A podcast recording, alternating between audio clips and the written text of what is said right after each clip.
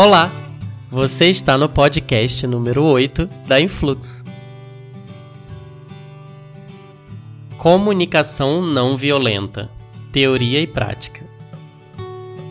Quando estamos em situações conflituosas, nossa primeira reação muitas vezes é acusar.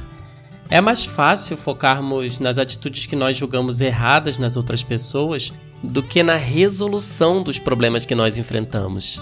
Somos seres emocionais e vivemos em sociedade, então é natural de nossas mentes querer policiar o comportamento alheio em prol do bem-estar de todos.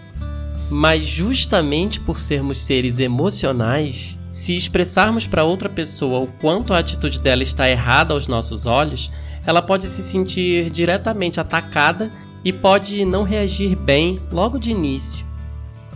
Quando nós acusamos uma pessoa de algo, ela geralmente reage na defensiva, sem mesmo ouvir o restante do que temos a dizê-las. Grande parte dos conflitos acaba tomando proporções maiores por conta dessa dinâmica. A reação das pessoas depende mais da forma como trazemos o problema à tona do que do problema em si. Quando nos comunicamos de forma acusatória, nós estimulamos uma reação que não vai ser benéfica a nenhuma das partes.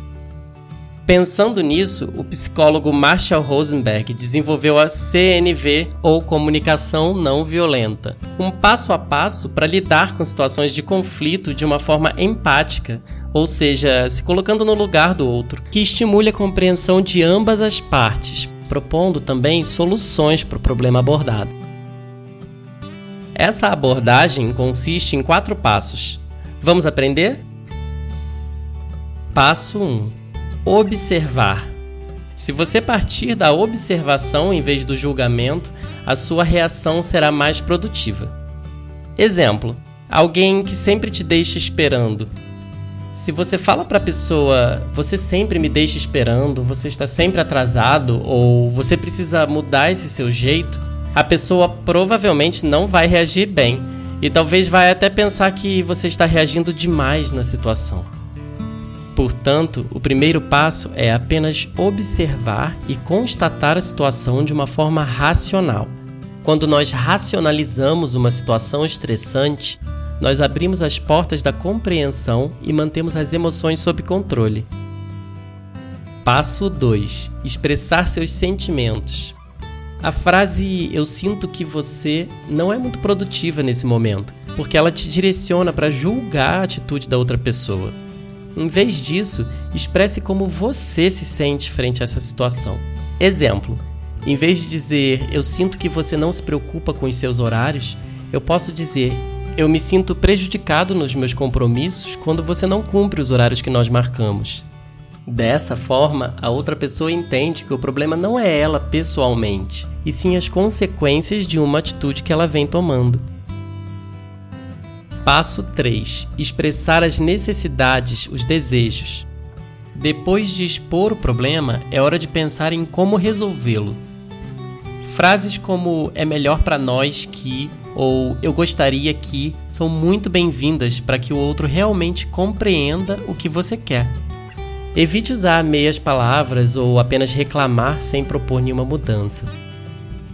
Passo 4: Sugerir algo frente à situação apresentada. Todo problema tem soluções. Quando nós sentamos para conversar sobre alguma questão, é importante trazer de alguma forma alguma ideia para resolver essa situação. Frases como que tal se nós ou o que você acha de são convidativas e elas mostram para outra pessoa que ela é importante na resolução dessa situação. Recapitulando, os quatro passos para comunicação não violenta são: 1. Um, observar antes de agir. 2. Expressar como você se sente. 3. Expressar as necessidades. E, por último, sugerir soluções. Esperamos que esse conteúdo tenha sido útil para você. Siga-nos também no Instagram e fique por dentro desse e de mais tópicos de neurociência aplicado ao nosso dia a dia. Até breve!